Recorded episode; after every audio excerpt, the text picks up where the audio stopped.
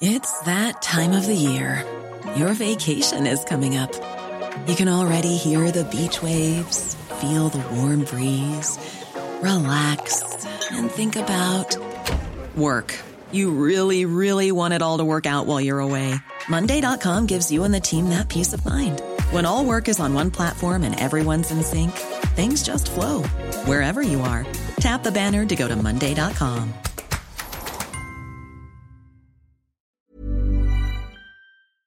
Salut, c'est Victoire Tuaillon.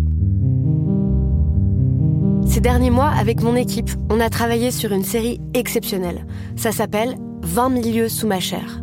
L'autrice, Caroline Potier, a exhumé des cassettes audio qu'elle enregistrait pour sa meilleure amie lorsqu'elles étaient ados et qu'elle traversait l'enfer, les violences que lui infligeait son père. À partir de son histoire, Caroline Potier, devenue journaliste, a mené l'enquête. Comment on pourrait éradiquer l'inceste?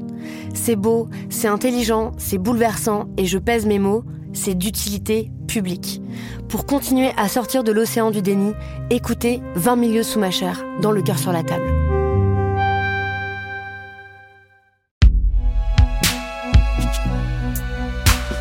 Binge Audio. Salut, c'est Thomas Rozek.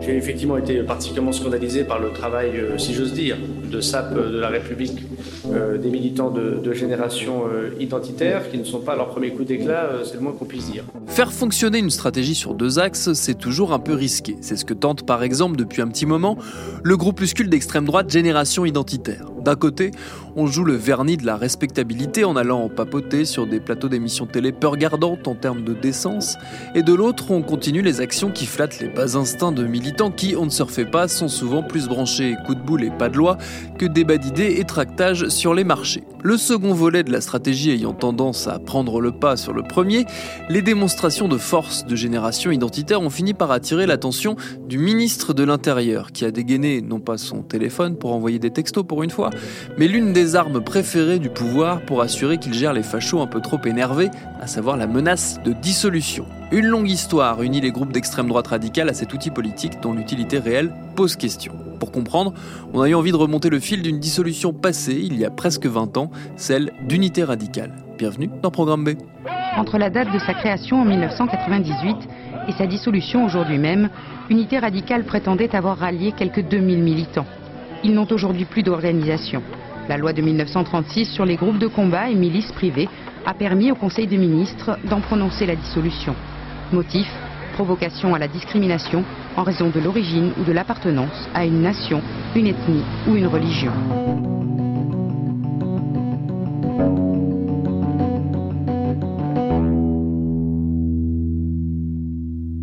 Notre invité pour évoquer cette séquence politique, c'est Nicolas Lebourg. Il est historien, chercheur associé au CEPEL à l'Université de Montpellier, spécialiste de l'extrême droite dont il connaît par cœur les rouages. C'est donc très simplement que je lui ai demandé de nous rappeler, pour celles et ceux qui n'ont pas connu cette glorieuse époque, c'était quoi Unité radicale? Unité radicale, c'est une organisation qui cherche à avoir l'hégémonie sur les groupuscules de l'extrême droite. Elle part d'un petit noyau qui vient du euh, mouvement qui se définissait comme national bolchevique, qui était Nouvelle Résistance. Elle a vu que c'était très compliqué, ce positionnement national bolchevique. Il y avait eu une certaine qualité intellectuelle, un intérêt des médias, mais au niveau militant, c'était compliqué. Et donc, pour ne pas mourir, il décide de simplifier drastiquement les choses, de s'ouvrir à la jeunesse de type skinhead, à la jeunesse activiste, et on simplifie les choses au niveau d'un, ce qu'on pourrait appeler un nationalisme blanc. Ils apparaissent à quelle époque, euh, à peu près, dans le champ euh, politique euh, de l'extrême droite? Bah, C'est la toute fin des années 90. L'extrême droite a été complètement déstabilisée par la scission maigretiste en 98-99. Donc, ils vont essayer de trouver leur place dans ce contexte-là. Et puis, donc, comme ils sont la queue de comète de Nouvelle Résistance, Nouvelle Résistance, c'était l'adaptation au monde de l'après-guerre froide. Donc, puisque l'Union soviétique était tombée, on, se disait nationaux-bolcheviques de manière provocatrice. Là, on acte que, que, tout ça est fini. Et unité radicale, c'est clairement la question de l'immigration qui est posée comme question centrale, la question ethnique. C'est qui les membres de ce groupe-là? On sait à peu près euh, comment ça se compose Alors, unité radicale, il y a une très grande différence entre les cadres et les militants de base. Dans les cadres, le secrétaire général, au départ, c'est Christian Boucher, qui va être jusqu'en avril 2002. Christian Boucher, il a fait tous les mouvements nationalistes révolutionnaires depuis les années 70. C'est quelqu'un qui a un doctorat, c'est un intellectuel. Euh, il correspond bien en fait à l'idée de Charles Maurras. Nous devons être intellectuels et violents. C'est un intellectuel qui pense que ça ne suffit pas le livre. Il y a des jeunes gens euh, bourrés de talent qui vont continuer à faire parler d'eux, euh, qui viennent eux de la jeunesse activiste, de la jeunesse skinhead, qui sont Fabrice Robert qui deviendra le président des Identitaires et Philippe Vardon qu'on va retrouver aujourd'hui à la direction du Front National et qui va être pendant longtemps la figure tutélaire des Identitaires. Ça, c'est les figures les plus connues. Mais il faut bien voir, là, on a affaire à des gens qui ont un capital intellectuel, un capital culturel. Euh, Fabrice Robert également avait fait un mémoire de sciences politiques, etc. Le militant de base, c'est beaucoup plus ce que vise l'unité radicale. De toute façon, euh, eux disent c'est la jeunesse prolétaire blanche. Et effectivement, quand vous regardez les militants du mouvement Occident dans les années 60, vos lycéens, par exemple, c'est des lycéens, en fait, des classes préparatoires des grandes écoles. Là, on est en lycée technique technologique. On, est vraiment sur un gros déclassement social. On est chez les prolétaires. Et le groupe, en tout, c'est à peu près 150 personnes. Alors, ça peut vous paraître absolument rien si vous pensez en, en grand nombre, mais en fait, c'est très bien. Dans l'extrême droite radicale, c'est très bien. Ils commencent à une cinquantaine, ils triplent leur base. Et les mouvements, les mouvements les plus connus comme un mouvement comme Troisième Voie, faut bien se rendre compte, dans les années 80, c'est 350 militants au sommet. La Fédération des étudiants nationalistes, qui est le principal mouvement dans les années 60, dont on parle des décennies après, c'est 350 militants également. Donc, à, l'extrême droite, c'est pas mal, 150. Comment ils se font connaître, Unité Radicale, euh, à l'époque? Comment est-ce qu'on les découvre? Comment est-ce qu'ils existent même dans un paysage médiatique qui n'est pas encore celui qu'on connaît aujourd'hui? Alors, il va y avoir deux choses pour se faire connaître il va y avoir d'une part le fait d'arriver à mettre la main sur le sigle GUD. Et alors ça, c'est extrêmement important parce que le GUD, ça ne veut pas dire grand-chose. En fait, c'est un label qu'il faut arriver à pouvoir utiliser avec l'accord des générations précédentes pour que ça se passe bien. Mais par contre, c'est tout un légendaire. Le GUD, ça fait rêver le jeune militant radical de droite qui d'un coup d'un seul se retrouve dans le légendaire des bagarres du GUD des années 60 comme s'il y était. Ça fait très peur aux gens de gauche dès qu'ils voient le nom GUD. Si on leur dit qu'il y a une section du GUD montée dans leur ville, qui paniquent, qui disent qu'ils vont se faire lyncher. Donc c'est formidable au niveau publicitaire et c'est pensé noir sur blanc par les cadres d'unité radicale qu'ils ont avoir besoin de cet activisme publicitaire. D'un autre côté, il y a des choses dans le terme du combat culturel. Les cadres d'unité radicale sont intimement convaincus que le, combat culturel tel qu'il a été pensé par la nouvelle droite, c'est-à-dire on va produire du savoir et puis on va avoir nos universitaires, etc., qui était un échec euh, quand même grosso modo, n'est pas bon. Que le combat culturel, il doit être populaire. Il doit être vers les masses et en particulier, il doit être vers les catégories populaires qui sont les gens les sociologiquement les plus faciles à attirer vers soi. Et alors là, on va avoir des choses intéressantes avec mon Fabrice Robert est un musicien, hein, Philippe Pardon aussi. Et par exemple, ils vont faire des compiles à distribuer pour la fête de la musique. Et dans leur groupe lui-même, euh, ils ont un groupe de. Alors d'abord, c'est pas de la oi, c'est du métal. Il y a aussi la volonté de rompre avec tout ce folklore-là déjà. Les chansons sont aussi faites pour vous politiser. Ce que disait Robert à l'époque, c'est on veut être ce que des groupes comme Zebda, comme les Berruriers Noirs ont été à la gauche avec plein de gens qui en fait se sont fait une conscience politique sur les thèmes de la gauche, pas en allant lire à 18 ans Marx, Jaurès et tout ce que vous voulez, mais parce que ils écoutaient les Berruques, ça leur plaisait, qu'ils dansaient sur Zabdak, ça leur plaisait. Et ils cherchent à faire la même chose. Donc il y a différentes stratégies qui sont faites pour se compléter.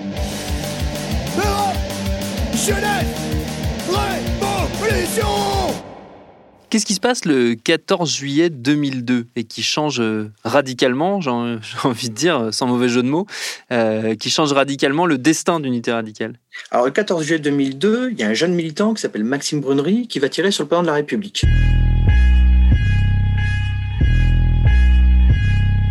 Madame, Monsieur, bonsoir. Tentative d'attentat lors des fêtes du 14 juillet contre le chef de l'État. Un homme muni d'une carabine 22 long rifle qui a été ceinturé avant de tenter de se suicider se disait prêt à assassiner Jacques Chirac. Il s'agit d'un militant d'extrême droite, dit-on, qui est actuellement interné à l'hôpital Sainte-Anne de Paris. Il est à peine 10 heures à l'angle de l'avenue Friedland et des Champs-Élysées. Regards inquiets, mouvement de foule. Quelques secondes plus tôt, un homme a tenté de tuer le président C'est un militant qui s'est encarté en février précédent. On peut pas dire qu'il est un militant historique, hein, vous voyez, c'est assez récent. Euh, chose intéressante, sur les cartes d'adhérents d'unité radicale, il y a plusieurs noms de groupes. Vous pouvez être Cercle Résistance, vous pouvez être le GUD, etc. Et on lui envoie une où c'est pas le GUD. Il la renvoie en disant non, non, je veux celle où il y a inscrit GUD, faut mettre la croix dans la case GUD. Alors c'est intéressant, il n'est pas étudiant. Et ça vous montre bien ce légendaire du GUD. Il se rend dans ce légendaire activisme et euh, il va tirer sur le plan de la République en laissant un message euh, sur Internet en disant que Jacques Chirac serait un agent de ZOG. ZOG, c'est le Zionist Occupation Government, c'est un terme qui vient du néonazisme américain, c'est le gouvernement d'occupation sioniste. Derrière le gouvernement légal américain, il y aurait ce gouvernement juif secret. Et puis dans les milieux néo-nazis, lorsqu'il y a la chute du mur de Berlin, lorsqu'il y a la chute de l'Union soviétique, il y a un texte célèbre de David Lane, qui est un néo-nazi américain, qui est aujourd'hui décédé, qui explique qu'en fait Zog a pris le contrôle de l'Occident, de tout l'Occident. Que la chute du, c'est pas la chute du communisme, il n'y a pas de quoi s'en réjouir, c'est Zog qui prend le contrôle du monde. Donc voilà, Chirac sera un agent de Zog. Et puis il y a une autre chose qui est intéressante, c'est que quand Brunery agit, il a en fait un contact, alors ça c'est dans le livre, c'est La fachosphère des journalistes Dominique Albertini et David Doucet, qui est un ouvrage extrêmement intéressant que je conseille. Ils ont révélé ça. En fait, il est en contact à ce moment-là, ce qui est paradoxal, mais qui vous explique des choses, avec un militant de l'extrême droite sioniste.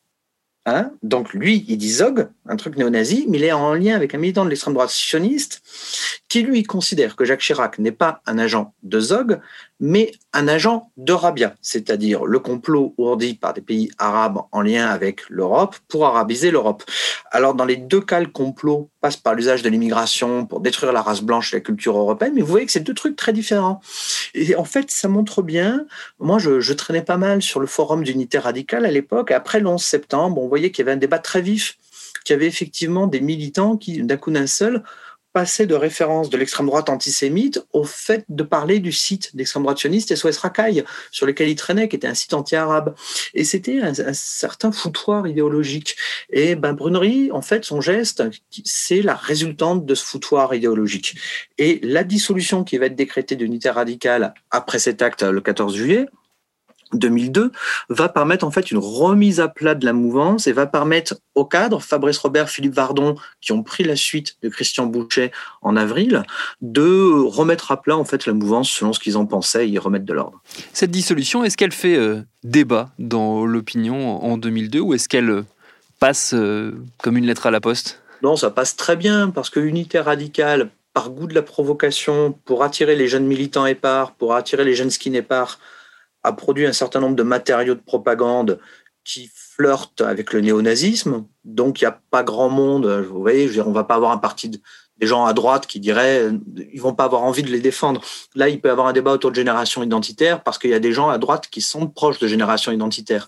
Là, les références font qu'il n'y a, pas de, il y a pas de soutien à apporter, que le mouvement est très peu connu il n'y a pas de débat. Euh, le militant vient de tirer sur le président de la République. En soi, on pourrait dire que c'est qu'un militant. Je veux dire, en, aucun cas, il faut que ce soit clair, ça, en aucun cas, les cadres d'unité radicale n'ont soutenu la chose, n'ont appelé à la violence euh, physique. On ne peut absolument pas reprocher ça. il y a un appel à la violence physique contre les militants antifascistes et les militants de gauche qui effectué à unité radicale, de manière très claire, avec des autocollants disant cassons-leur la gueule, etc.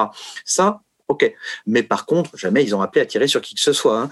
Mais il n'y a pas de raison d'être soutenu pour eux. Quoi. Ça a quel effet? On a commencé à en parler un petit peu, mais si on rentre un peu dans les détails, une fois que la prononciation de la dissolution est actée, qu'est-ce qu'ils deviennent ces, ces militants? Où est-ce qu'ils vont militer? Parce qu'ils n'arrêtent pas d'être militants pour autant. Après la dissolution d'unité radicale, il va y avoir trois directions possibles pour les militants. D'abord, Christian Boucher remonte un site internet, un groupuscule, en voulant défendre une ligne nationaliste révolutionnaire. Aujourd'hui, ce groupe-là a disparu. Deuxième chose, euh, Fabrice Robert et Philippe Vardon, eux, vont monter les identitaires, en particulier un premier mouvement euh, qui va s'appeler les jeunesses identitaires. Et euh, dès ce moment-là, il s'agit assez clairement de renouveler le milieu. Donc, exit les références au fascisme explicites, exit les tendances euh, d'apologie du terrorisme islamiste, euh, qui existaient tout à fait dans la presse unitaire radicale de manière récurrente, euh, exit tout ce qui a trait à l'antisémitisme de manière claire, etc., etc. On se concentre sur l'islamophobie, le rejet de l'immigration.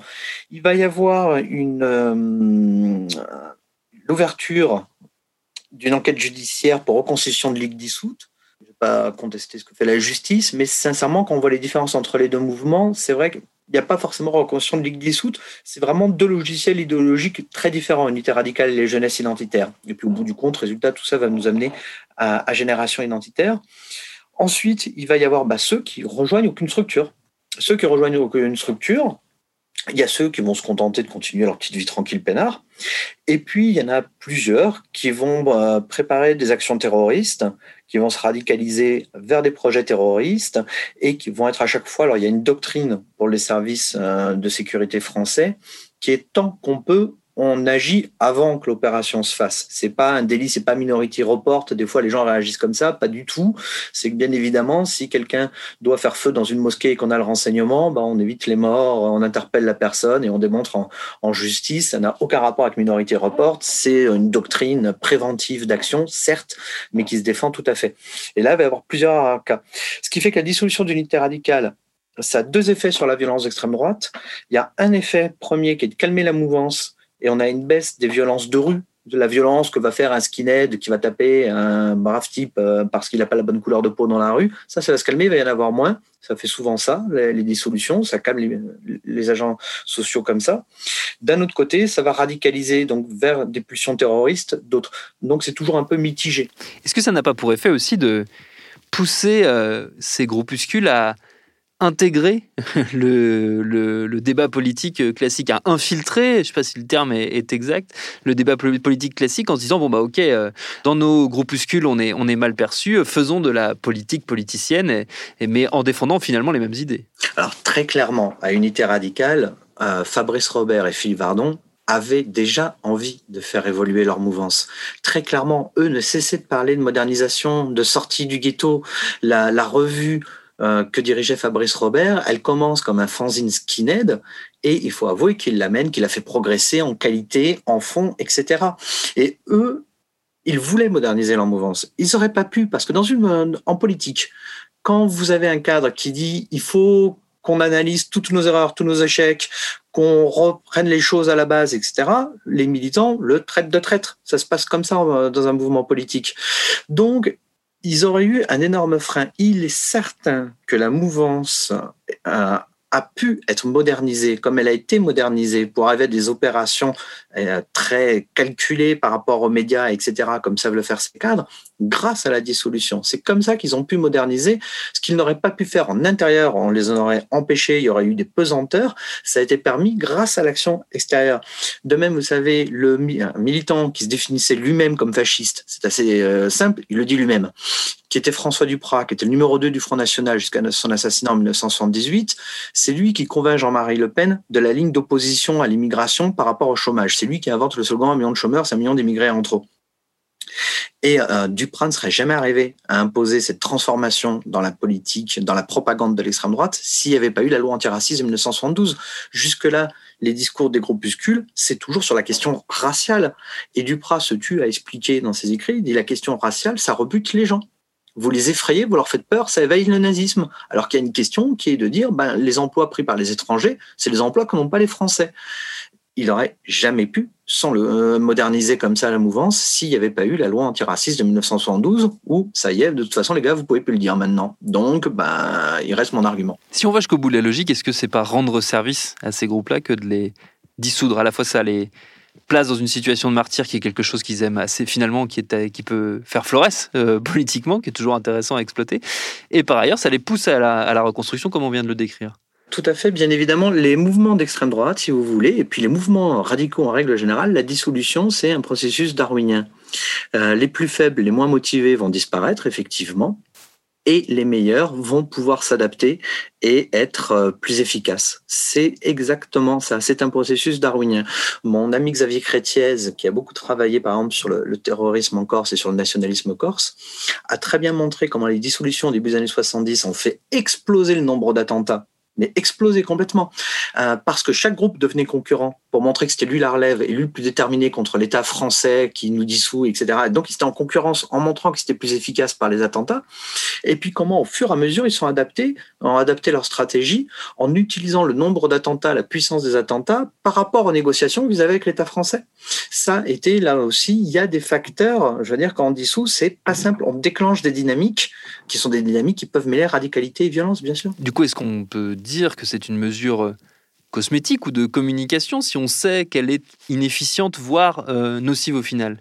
Ça dépend, ça dépend comment on regarde, parce que pareil, les dissolutions qui ont été prononcées en 2013 ont considérablement fait baisser le nombre de violences de rue perpétrées par des extrémistes de droite, ça a calmé la mouvance, l'œuvre française y a perdu les deux tiers de ses militants qui sont perdus dans la nature, donc les défenseurs des dissolutions euh, vous diront, bah, vous voyez, il y a des exemples réussis. En fait, le problème, ce qu'on sait très bien, c'est qu'une dissolution est réussie vraiment quand il y a une stratégie derrière. Quand vous avez une stratégie, ça peut marcher. Et surtout quand vous avez des cadres intelligents. Ce qui fait que la dissolution de l'unité radicale a plutôt bien fonctionné, c'est qu'il y avait des cadres dont vous pouvez penser exactement ce que vous voulez au niveau idéologique, bien évidemment, mais étant des hommes intelligents et ayant su s'adapter. Si vous attaquez comme ça euh, une structure, s'il n'y a pas une espèce de coproduction en fait entre les cadres et l'intérieur en particulier sur le fait de laisser aller, laisser faire des voies de sortie qui peuvent permettre de laisser baisser la pression. Quand l'État a dissous Ordre Nouveau, il n'a pas dissous le GUD, qui était son, organisation de jeunesse. Quand l'État a dissous l'Unité radicale, il n'a toujours pas dissous le GUD, qui était son organisation de jeunesse. Quand l'État a dissous Bastion social en 2019, qui venait du GUD, il n'a pas dissous le GUD. On l'a toujours laissé le GUD en fait à disposition parce que ça peut être aussi ça un intérêt d'avoir une marque, un label qui permet de fixer des gens. L'ordre public ne peut pas effacer des individus. Donc, dans l'ordre public, vous devez avoir une stratégie pour savoir qu'est-ce qu'on en fait une fois qu'on a dissous. Et ça, c'est toute la question des voies de garage ou de modernisation, des gens qui doivent apprendre les règles du jeu démocratique.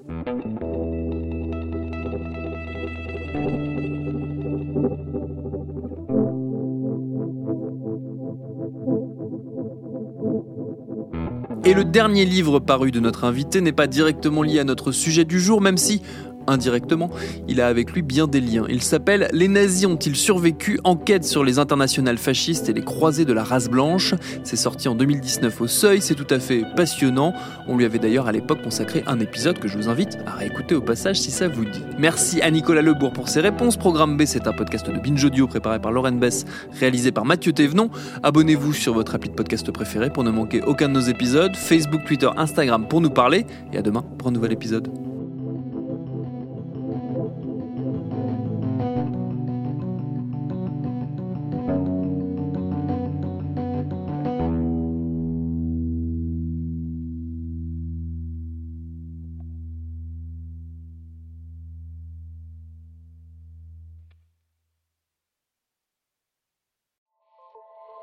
Salut, c'est Sinamir du podcast L'Affaire.